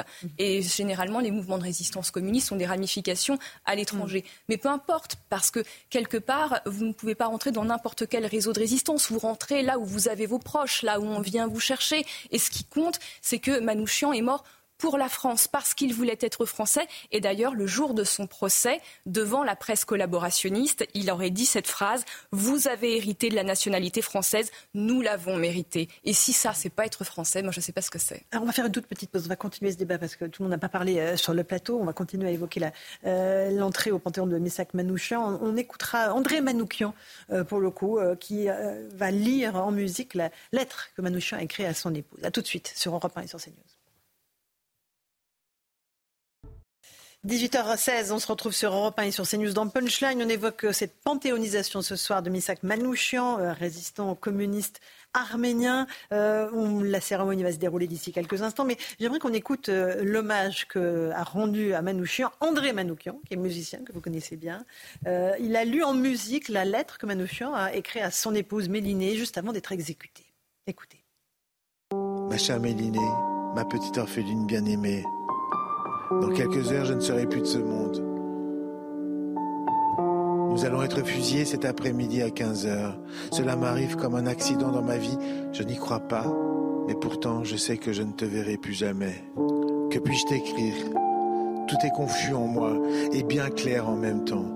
Je m'étais engagé dans l'armée de libération, en soldat volontaire, et je meurs à deux doigts de la victoire et du but pour cet extrait de la lettre, Karim Zerebi. Il dit aussi juste après, euh, au moment de mourir, je proclame que je n'ai aucune haine contre le peuple allemand. Et, ça, c'est vraiment d'une hauteur de vue exceptionnelle quand on sait qu'il va être fusillé. dans le contexte. C'est, je dirais, quasiment inimaginable de pouvoir dire quelque chose pareil euh, dans ce, dans ce moment-là. Euh, moi, j'ai envie de dire, il était temps donc, que Manouchian entre au Panthéon et, et, et c'est fondamental que dans le contexte de notre société française, on érige en héros euh, des personnages de ce type. Euh, tous les enfants de la République ont besoin euh, de savoir que l'amour de la France n'est pas guidé par, je dirais, la descendance. ou la nationalité. Et la nationalité, ou la religion. que la France n'est pas une nation ethnique. Euh, et, Manouchian, qui était un étranger, aimait la France plus que euh, certains Français. Euh, et c'est important aussi de le rappeler, c'est une adhésion à des valeurs universalistes, de que la France, elle est enviée dans le monde, elle est, admirée aussi par, les pages lumineuses de son histoire, par les valeurs qu'elle incarne, qu'elle porte, et des étrangers comme Manouchian, l'ont porté ce message-là, avec force, avec conviction, avec le cœur, avec un patriotisme républicain à la française, qui fait défaut aujourd'hui dans notre communauté nationale. Or, je pense que dans toutes les écoles, il faut rappeler effectivement comment on, doit aimer la France, pourquoi on aime la France, et que ça n'est pas lié à un prénom, à une origine, à une nationalité, euh, à la descendance de ses parents. Euh, et je, trouve que ça manque aujourd'hui. Et donc ces histoires, euh, ces, ces, références à l'histoire avec des personnalités qui incarnent, référentes, qui rendent fiers aussi des composantes de la société française. C'est les Arméniens aujourd'hui, donc qui, qui, sont mis à l'honneur quelque part euh, dans, dans, dans, cette, dans cette consécration. Euh, ils sont 80 000 à Marseille. Manouchian, en 1924, il a mis le pied euh, donc, à Marseille. Euh, et, et, et, donc je, je trouve que c'est important qu'on ait ces récits. La nation doit avoir ses récits. Euh, donc, et on en manque aujourd'hui. Le national. Julien Drey. Non. Je voulais juste vous préciser que la dernière phrase, je n'ai pas de haine pour le peuple allemand, en vaut la démarche qu'avait euh, le groupe Manouchian. Il refusait le mot d'ordre à chacun son boche. Mhm. Il combattait les nazis. Et il le disait comme tel. C'est d'ailleurs un débat qu'ils ont avec la direction des FTP. Parce qu'ils disent, nous, on ne combat pas le peuple allemand en général, on combat les nazis. Et c'est pour ça qu'il refusait. Je crois que la phrase ne tombe pas par hasard, puisque quelques mois avant, il y avait eu un débat très violent entre la direction des FTP et les moi, justement sur cette question-là. Mais dans sa lettre, il dit justement, après ces mots, euh, qu'il rêve déjà de la fraternité et de la paix en Europe. Quelque part, il y a déjà en germe dans son esprit l'Europe à venir, comme il, elle le sera pour Simone Veil un peu plus tard. Toute la propagande. Vincent Non, toute la propagande allemande, au demeurant, et communistes avant 1941, euh, c'est de dire le travailleur français n'est pas l'ennemi du travailleur allemand. Mhm. Hein, rejetant sur les forces du capital la responsabilité de la guerre, les nazis, etc. etc. Il faut quand même faire traiter, il faut quand même manier ce genre de concept avec, beaucoup de précautions. Alexandre Devecchio, on vous a pas entendu sur Missak Manouchian. Non, non, parce que je, suis pour le coup assez d'accord avec tous les, les, points de vue qui ont été défendus. Je pense qu'effectivement, l'heure est au consensus, qu'il faut euh, célébrer les, les, les, héros euh, de la nation, euh, que cette histoire de, de Manouchian rappelle aussi que la France n'est pas n'est pas un droit d'une certaine manière. il a acquis à titre posthume la nationalité française, mais parce qu'il a voulu. Il a, il a, il a aimé la France. Il a demandé à être, à être naturalisé. Et donc, si, la France n'est pas euh, une ethnie euh, et que c'est aussi l'adhésion à une histoire, une culture, à un certain nombre euh, de valeurs, euh, eh bien, voilà, c'est pas un droit non plus. Et, ceux qui, demandent à acquérir la, nationalité française, le préalable, c'est tout de même d'aimer la France. Donc, si on peut rappeler ça à cette occasion, c'est une bonne chose. Effectivement, je suis d'accord avec Geoffroy Lejeune, il y a des narratifs, mais des narratifs qu'on peut retourner. Joséphine Baker, c'était l'idée qu'elle incarnerait euh, la, diversité, le multiculturalisme, alors que c'était totalement euh, l'inverse. Elle quittait les États-Unis et c'était un pur produit de l'assimilation euh, à la française. Là, je pense que ceux qui voudraient dire que il faut donner la nationalité à, à, tous les étrangers parce que par essence ils aimeraient mieux la France, non, c'est pas vrai. Lui, il a fait quelque chose d'extrêmement de, fort pour la France puisqu'il a donné sa vie pour la France. Donc, la France qu'ils aimaient, la France oui, c'est vrai qu'ils étaient internationalistes par ailleurs. mais, attends, 30 secondes. 30 secondes. La France qu'ils aimaient, pour eux, c'était un symbole de valeur. C'était un symbole de valeur, c'était un symbole de liberté, c'était un symbole d'émancipation, c'était la République.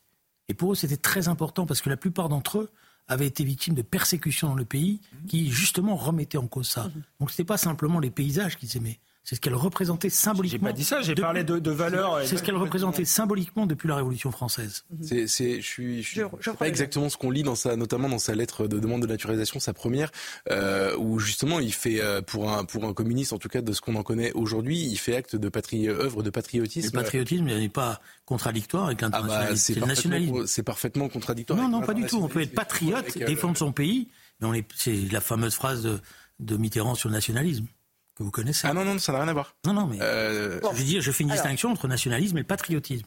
Oui, mais quand on est un bon républicain, on est un patriote. Et là, on est en train de parler de nationalisme et d'internationalisme. Oui. Je veux pas, euh, Julien, euh, polémiquer, hein, c'est pas l'ambiance, mais euh, je pense justement que c'est plus compliqué que ça dans le cas de, de Manouchian. Mais non, parce que c'est les patriotes qui aimaient, qui aimaient une certaine idée de la France. C'est pas simplement un, un territoire qu'ils aimaient. L'adhésion qu'ils avaient à l'égard de la France, c'est un pays qui les avait accueillis qui les avait accueillis, qui les avait, intégrés, qui les avait intégrés. C'était des valeurs. C'était la Déclaration universelle des droits de l'homme. C'est ça qu'ils défendaient. Oui. Mais ils, aimaient aussi. Ils aimaient aussi le pays.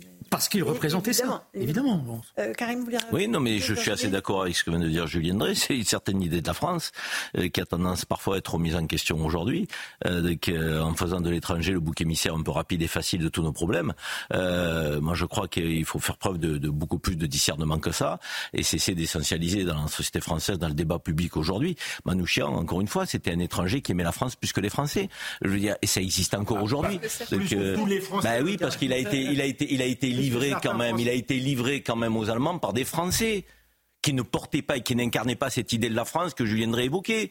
Je veux dire, liberté, égalité, fraternité, c'est pas n'importe quoi. Ce triptyque-là, il veut dire des choses. je... veux dire, de, que, il, il, il, incarnait par, par sa posture l'idée de la fraternité à la française. Je veux dire, de Manouchian, vous pouvez pas nier ça, quoi. J'ai dit tout à l'heure que je caricaturais un peu en disant euh, les propos que certains tenaient à propos de Manouchian, mais en fait, quand j'écoute Karim, c'est pas du tout une caricature, c'est exactement ce que tu sais. Ben non, c'est parce que je, justement, je contredis euh, que tes poncifs un peu faciles, euh, habituels, mais que tu ressors même aujourd'hui aujourd'hui. dans l'air de la polémique. Euh, non, mais c'est surtout. On peut savoir. Alors, mais, mais, mais, poncif, je suis désolé, pardon, mais j'ai justement pas utilisé de poncif un peu facile et surtout, j'ai pas parlé du fait que les étrangers pouvaient pas devenir français. Tout à l'heure, tu disais, il faut pas faire le raccourci en disant que tous les étrangers mériteraient d'avoir une nationalité française. Et je t'ai répondu, c'est pas là, le débat n'est pas là, parce que tu laisses souvent entendre effectivement qu'on leur a trop octroyé aux étrangers de nationalité française. Donc il faut pas non plus verser dans une caricature face à une autre caricature. Il faut avoir, faire preuve d'équilibre, tu vois, je veux dire. Donc, euh, si vous me permettez, ce qu'il faut voir, c'est que l'affaire de la fiche rouge, c'est un échec total pour, pour Vichy. Parce que il y avait toute une opération, il y avait toute une opération de communication qui visait à essayer de dire la résistance, c'est les immigrés, c'est les étrangers, euh, c'est les juifs, parce que c'était ça le fond de l'affaire. Et euh, donc c'est pour ça qu'ils font l'affiche. Et ils font, ils ont prévu une affiche sur laquelle il y a le visage de tous les hommes. Et, ils insistent. Et, c'est l'effet inverse qui va se produire dans le pays. C'est ça, c'est un échec total cette opération. Exactement. Vincent Herbat, vous vouliez euh, rajouter quelque chose sur ce sujet, Virginie Giraud? Bah, Cette affiche, effectivement, elle est censée stigmatiser le mauvais étranger, mmh. celui qui tue des gens, qui fait des attentats terroristes. Mais ces attentats terroristes, ils sont tournés vers qui? Vers les nazis. Donc, bien évidemment que cette affiche va starifier euh, ces résistants. Bon, le président Macron est en train d'arriver au Panthéon. La cérémonie va se dérouler euh, et va démarrer avec euh, des chants, avec la lecture de la lettre d'adieu de Missak Manouchian adressée à sa femme Mélinée, qui sera lue par Patrick Bruel. il y a vraiment des moments, des temps forts dans cette cérémonie. Et, et c'est important, je crois qu'on partage ça avec euh, nos téléspectateurs et nos auditeurs, parce que c'est aussi un pan de notre histoire. Et on a parfois, Alexandre de Vecchio, tendance à, ne pas regarder notre histoire, à la dénigrer, à, enlever nos, statuts de, leur socle, parce que voilà, on voudrait réviser une partie de notre histoire. Non, oui, et, d'ailleurs, pour euh, des jeunes qui auraient du mal euh, à, s'intégrer, c'est bien de leur rappeler que euh, il y a des étrangers qui, sont venus en France euh, pour la servir et qui ont même donné euh, leur vie pour elle parce qu'elle apparaissait enviable. je pense que, ça, c'est un récit qui effectivement peut, nous unir tous. Donc, je, trouve, ça très bien. et d'ailleurs, s'il faut regarder l'histoire dans son ensemble, on va parler notamment du rôle joué par les communistes dans la, résistance, mais la résistance, pour le coup, était un mouvement qui accueillait des gens venus de tous les horizons politiques. Et au départ, plutôt des gens euh, venus euh, de l'action euh, française, de la droite, de, la droite, si on prend les critères d'aujourd'hui. donc effectivement, regardons l'histoire, qui est souvent beaucoup moins manichéenne que la manière dont on peut l'instrumentaliser à la lumière du présent. Vincent Hervouette, vous, vous vouliez évoquer le droit d'inventaire aussi. Est-ce qu'il faut faire le droit d'inventaire bah, C'est pas moi qui le vois, c'est qu'il se fait d'une manière quasi naturelle. Le poids des idéologies dominantes est, terrible, nous façonne tous. On ne regarde pas euh, l'histoire de la Seconde Guerre mondiale aujourd'hui comme on le regardait il y a 30 ans, mm-hmm. au moment où sortait le chagrin et la pitié, ou euh, il y a 50 ans, au moment où, le gaullisme euh, nous renvoyait une image héroïque d'un peuple entièrement dressé contre l'occupant. Moi, j'en prends pour seul exemple ce qui s'est passé en Loire-Atlantique il y a deux ans, à savoir euh, le Conseil général a, débaptisé un lycée à Carquefou, euh, qui est une petite ville de la, périphérie nantaise, qui s'appelle le lycée d'Étienne d'Orve. Pourquoi? Parce qu'on avait découvert que euh, Étienne d'Orve était de française avant-guerre. Il se trouve que Étienne d'Orve a été arrêté en, dès 1940, c'était un résistant, un officier, il était de la France libre. Et euh, en 41, quand il est fusillé par les nazis, par les Allemands, pas par les Français, par les mmh. Allemands, faut-il le rappeler, quand il est fusillé, à l'époque, euh, les communistes ne sont pas encore entrés en résistance. Ils collaborent parfaitement. Donc vous avez quand même ce, ce, ce je trouve que c'était, à mes yeux en tout cas, c'est quelque chose de parfaitement honteux que de débaptiser un lycée parce que il porte le nom d'un résistant, mais qui était de droite, d'Action française. C'est vraiment n'importe quoi. C'est vraiment très choquant. Mais je suis tout à fait d'accord pour m'incliner dans la mémoire de Manoukian, qui s'est battu et qui nous a aidé à nous libérer. Oui, bien sûr, évidemment. la musique de la garde républicaine. Juste, Julien, j'explique à nos auditeurs ce qui se passe. Donc, il y a la musique de la garde républicaine et l'arrivée du bah, président de la République qui passe les troupes en revue. Alors, faites le débat, mais avec moi. Julien Drake, qu'est-ce que vous voulez dire? Ils ne sont pas dans la résistance, les communistes Ils rentreront dans l'action euh, résistante à partir du moment où euh, euh, Hitler attaquera l'URSS et Staline, mais ils ne sont pas non plus des collaborateurs. Le seul acte qu'on peut leur reprocher, c'est la tentative de faire reparaître l'humanité au mois de, au mois d'août 1940. Mais on peut pas dire qu'ils sont collaborateurs. Non, mais il y a déjà des communistes qui sont dans la résistance. André Marty, par exemple. Oui, il y a des communistes individuellement qui sont dans la résistance. Charles Tillon. Bien sûr. Mais, même votre Virginie Trotsky, effectivement, n'est pas satisfait du pacte germano-soviétique. Il y a beaucoup de communistes qui n'étaient pas d'accord avec ça. Ah, ça, c'est clair qu'il n'était pas satisfait. Il était au Mexique, il était pas mal. Oui. Mais c'était tripé en Espagne.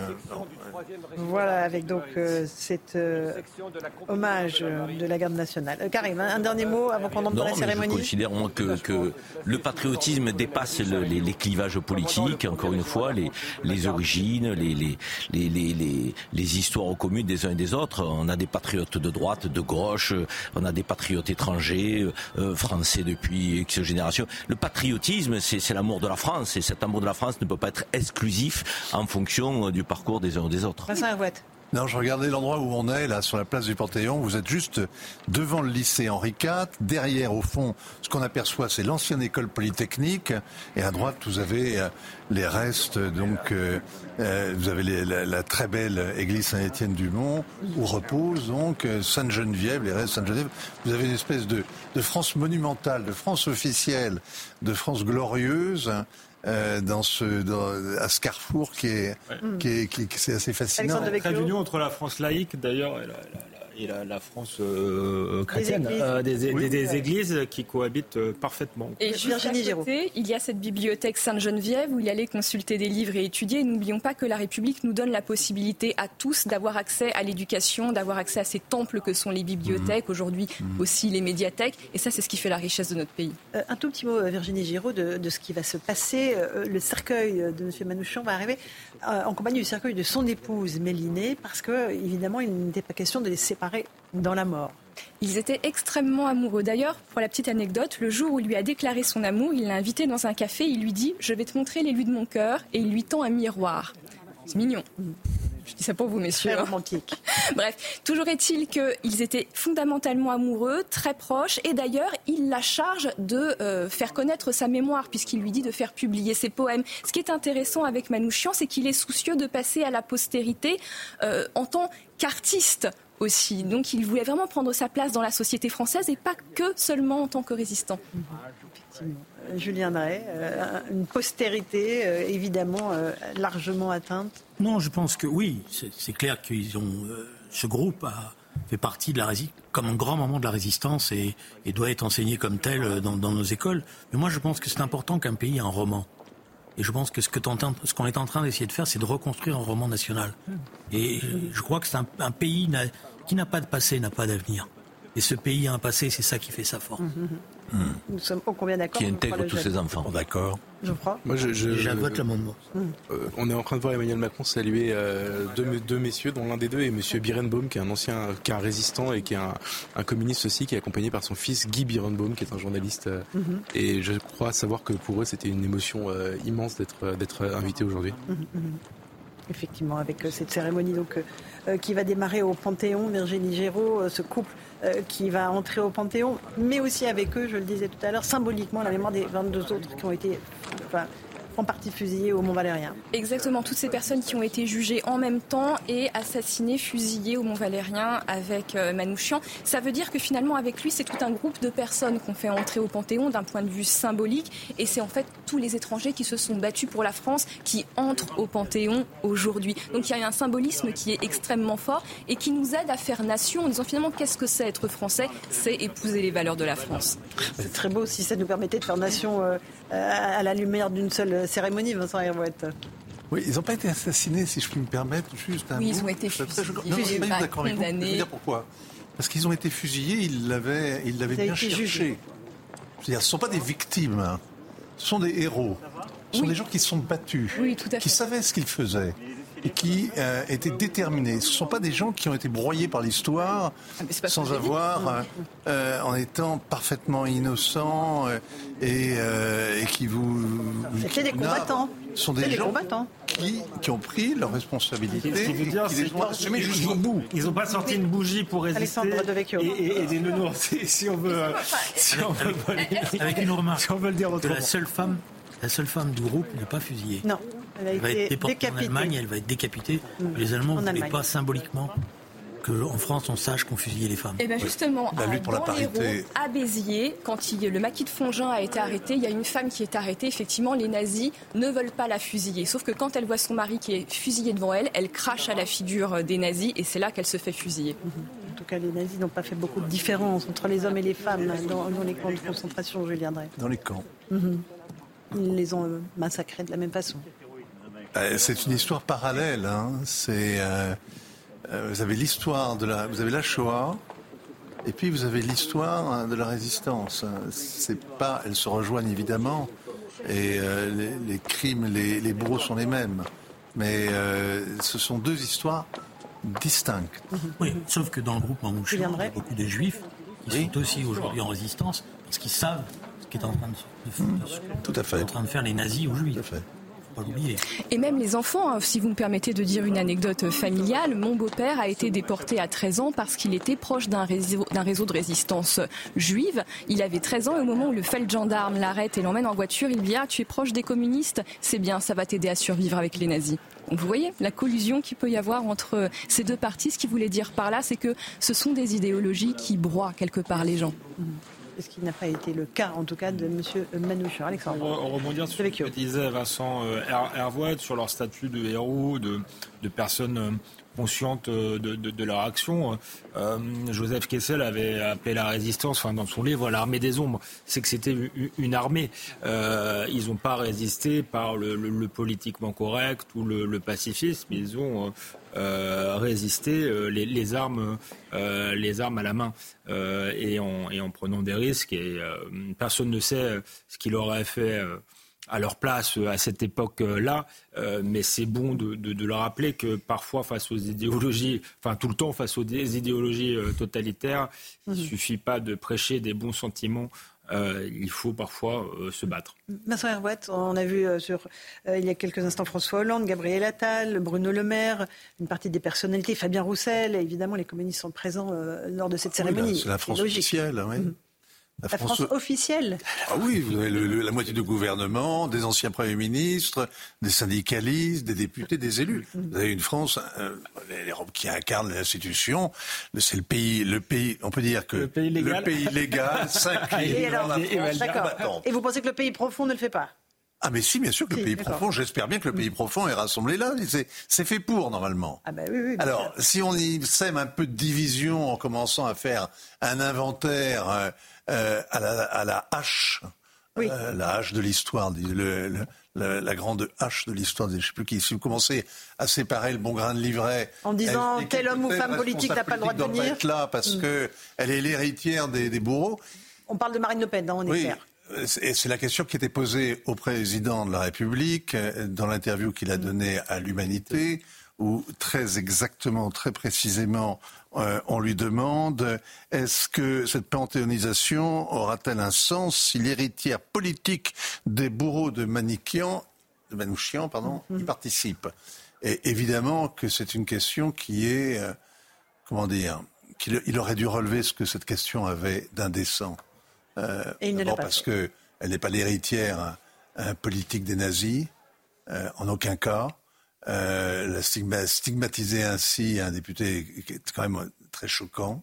Euh, ensuite, euh, c'est ce qu'on se disait tout à l'heure, hein, si vous commencez à regarder qu'est-ce qu'a été, quels sont les hommes de gauche qui se sont compromis, et sans aller réveiller le fantôme de Bousquet, on peut se rappeler que M. Laval était radical socialiste, que Doriot était au Parti communiste avant la guerre, que Déal l'était aussi, que des grands collabos y étaient, et que, par ailleurs, même chez les républicains, même chez les gaullistes. Le préfet Papon a été ministre, avant d'être ministre du général de Gaulle, il était préfet de police, hein, si je me souviens bien. Donc l'histoire, elle est, l'histoire est complexe. Et donc vous ne pouvez pas, comme ça, vous en servir, surtout devant un cercueil, surtout au moment où le pays doit se rassembler pour euh, euh, se recueillir devant le, sacrifice d'un type comme Manouchian.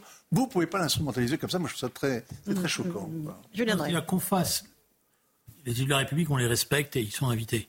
Mais moi, je pense que c'est quand même un beau clin d'œil de l'histoire. Si elle est là, avec ce nom, au regard de ce que son père, pas elle, on parle toujours de Marine Le Pen. Son père, il avait 12 ans, si je me souviens bien. Mais c'est lui qui a publié. Il était pupille de la nation. Oui, mais c'est lui qui publiait les disques nazis. C'est lui qui avait une maison d'édition des disques nazis. C'est lui qui avait. je bon, mais je veux pas polémiquer, mais c'est ça. Et moi, je pense que pour, pour un certain nombre d'entre nous, c'est aussi un beau symbole. Il bah, faut s'en réjouir. La, la, fille. Euh, c'est C'est pour ça que je dis, c'est un beau clin d'œil. Mais il publie aussi des chants communistes, hein, si on veut être complet sur. Ah bah si. Bah, c'est ce que je, peux vous dire. J'ai regardé l'assistance. Je peux vous citer trois fils de collabo là dans l'assistance. Et c'est pas parce que vous êtes fils de collabo, vous portez la. Non, non, mais bah donc.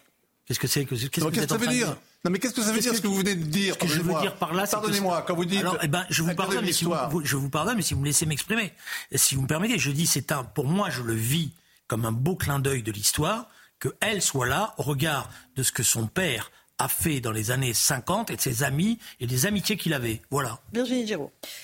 Sur ce sujet, c'est pas de l'histoire, donc effectivement, j'ai pas grand-chose à dire, mais si ce n'est que, comme je le disais, aujourd'hui, il faut faire nation dans les grands moments de commémoration. Donc les portes du Panthéon et doivent être ouvertes à tous ceux qui souhaitent participer à cette cérémonie. Je pense tout simplement, c'est les valeurs républicaines qu'il faut porter. Alors, on va écouter euh, la première euh, étape musicale, Un rêve à l'horizon, interprété par Rostom Kachikian, avec euh, un doudouk, qui est l'instrument de musique symbole de la musique arménienne. Let's hope.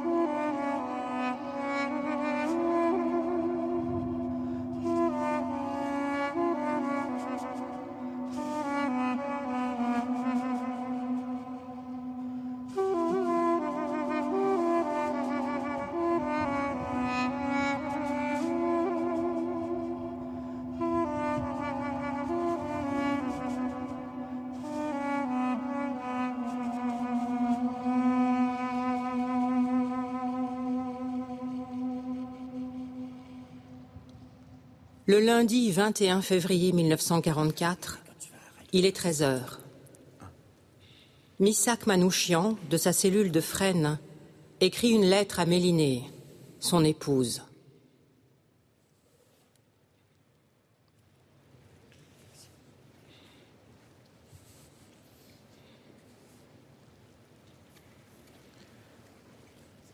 Ma chère Mélinée, ma petite orpheline bien-aimée, dans quelques heures, je ne serai plus de ce monde. On va être fusillé cet après-midi à 15 heures. Cela m'arrive comme un accident dans ma vie. Je n'y crois pas. Et pourtant, je sais que je ne te verrai plus jamais. Que puis-je t'écrire? Tout est confus en moi et bien clair en même temps. Je m'étais engagé dans l'armée de la libération en soldat volontaire et je meurs à deux doigts de la victoire et du but. Bonheur à ceux qui vont nous survivre et goûter la douceur de la liberté et de la paix de demain. Je suis sûr que le peuple français et tous les combattants de la liberté sauront honorer notre mémoire dignement. Au moment de mourir, je proclame que je n'ai aucune haine contre le peuple allemand et contre qui que ce soit. Chacun aura ce qu'il mérite comme châtiment et comme récompense. Le peuple allemand et tous les autres peuples vivront en paix et en fraternité après la guerre qui ne durera plus longtemps. Bonheur à tous.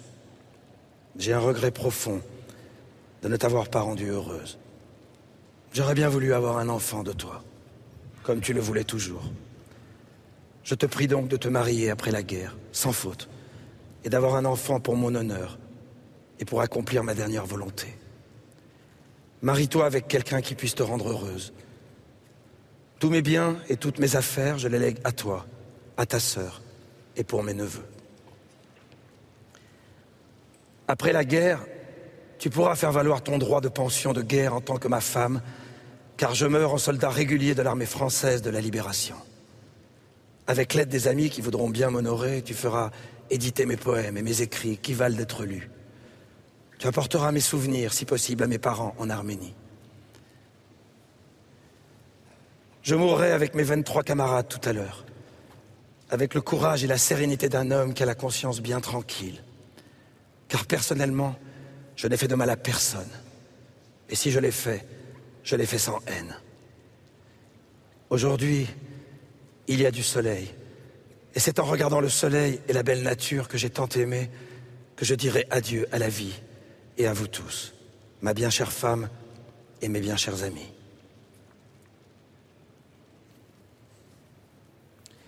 Je pardonne à tous ceux qui m'ont fait du mal ou qui ont voulu me faire du mal, sauf à celui qui nous a trahis pour racheter sa peau et ceux qui nous ont vendus.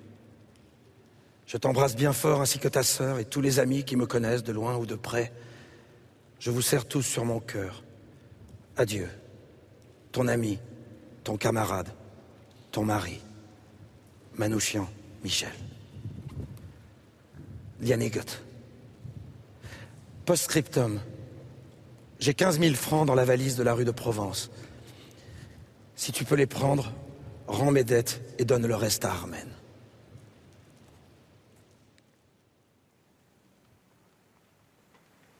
Le 21 février 1944, avec 21 de ses camarades, il est exécuté au Mont Valérien. Golda Banchik est envoyée en Allemagne pour être guillotinée. Le supérieur de Missak, Joseph Epstein, arrêté avec lui, est condamné à mort dans un autre procès et fusillé, lui aussi, au Mont Valérien.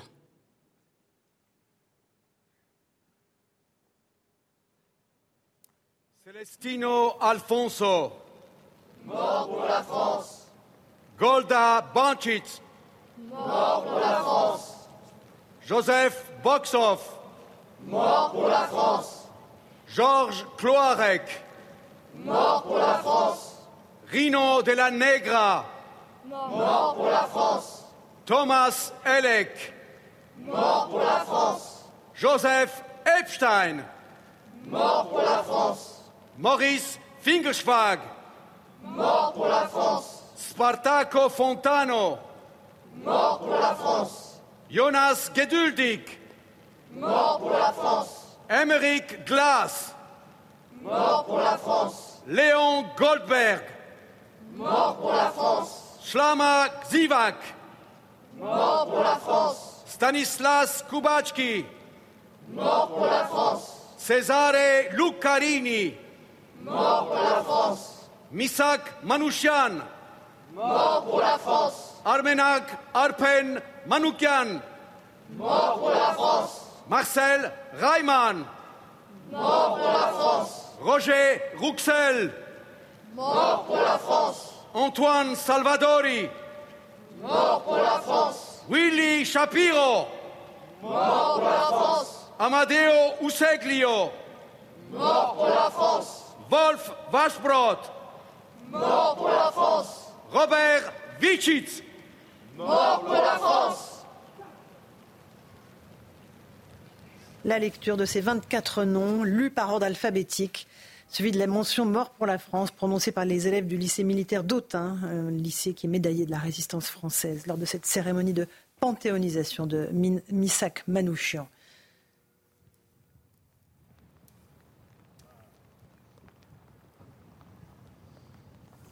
C'est un moment très important, Virginie Giraud. Ah, c'est un moment extrêmement émouvant déjà. Je, je, me limite pour ne pas pleurer, je pourrais verser ma larme, de voir à quel point effectivement ce genre de célébration peut nous rassembler. Et le symbole est d'autant plus fort parce que euh, Manouchian est un apatride qui avait choisi la France. Et là, il faut vraiment être de mauvaise foi pour dire qu'on ne se sent pas un morceau de cette grande cérémonie. Et puis, il y a le sentiment aussi de voir l'épilogue d'une histoire qui s'écrit, puisque comme euh, l'a lu Bruel, il dit, je ne sais pas si les combattants de la liberté sauront honorer notre mémoire dignement. Eh bien voilà, 80 ans plus tard, nous le faisons. Historiens ont fait leur travail. Le travail de mémoire est là et on peut se féliciter euh, de ce moment d'histoire. Ces 24 noms lus par ordre alphabétique euh, avec cette mention mort pour la France, ça, saisit en réalité. Voilà, c'est le, rappel du sacrifice de ces, de ces hommes et de cette femme. C'est énorme. Parce qu'on aime la France républicaine, c'est énorme. Et on a les, cercueils qui sont donc euh, portés par 14 euh, légionnaires de la 13e demi-brigade de la Légion étrangère. On parlait de la Légion étrangère il y a quelques instants. et qui vont être transportés le, long de la rue Soufflot pour ensuite pénétrer au Panthéon. Et on rappelle que Missak Manouchian est accompagné de son épouse Mélinée, Virginie Giraud. Exactement, le grand amour de sa vie, orpheline comme lui, qui avait euh, survécu au génocide arménien. Ils s'étaient rencontrés en France, dans le réseau arménien qu'il fréquentait à Paris, et ils ne s'étaient plus quittés une fois qu'ils s'étaient rencontrés. Ils avaient les mêmes combats politiques, les mêmes combats pour la France, et l'amour de la littérature qu'ils partageaient. D'ailleurs, Manouchian a traduit du Rimbaud et du Verlaine en arménien pour donner accès au texte français à ses compatriotes. Non loin de la frontière syrienne, que Misak Manouchian est né le 1er septembre 1906. C'est un orphelin du génocide des Arméniens. Il est âgé de 9 ans lorsque son père est assassiné par les jeunes Turcs et que sa mère, Aïk, meurt de privation et d'épuisement. Les massacres, la déportation puis la famine exterminent plus d'un million d'Arméniens. Son frère Garabed et lui sont recueillis par une famille kurde, puis envoyés dans un orphelinat américain au Liban, alors sous mandat français. Missak a 12 ans. On lui enseigne la civilisation française, sa littérature, sa langue et son histoire révolutionnaire, mais aussi les lettres arméniennes. C'est là que tout jeune, il commence à composer ses premiers vers tout en apprenant le métier de menuisier. En 1924, il a 18 ans et tout naturellement, il choisit de rejoindre Marseille, un passeport Nansen d'apatride en poche pour seule richesse, avant de se rendre à Paris, la ville lumière, celle des valeurs humanistes dont il a été nourri à travers les œuvres des grands auteurs.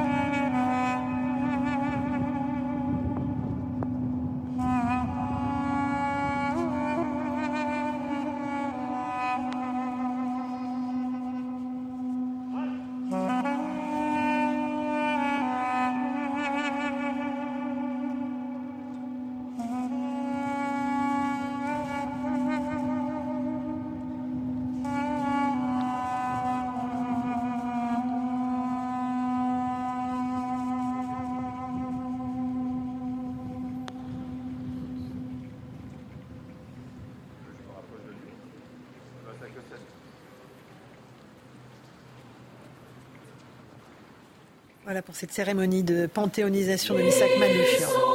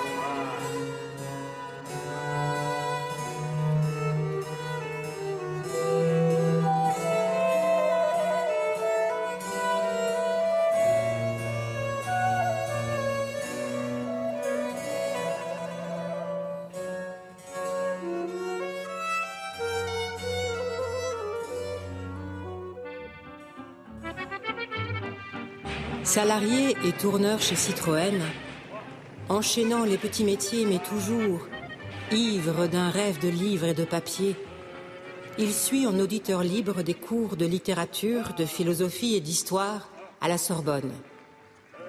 Il fréquente assidûment la bibliothèque Sainte-Geneviève, mais aussi la librairie Nubar et les milieux caritatifs, intellectuels et artistiques arméniens. Il fonde au début des années 1930 les revues littéraires L'Effort, puis Culture. Il écrit des poèmes, traduit Baudelaire, Verlaine, Hugo et Rimbaud en arménien et de grands auteurs arméniens en français. Il écrit dans son carnet S'élever et élever les autres. Voilà un idéal qui doit enflammer toute âme qui possède l'ardent désir de vivre, de rester pur et grand toujours et accomplir une œuvre immortelle.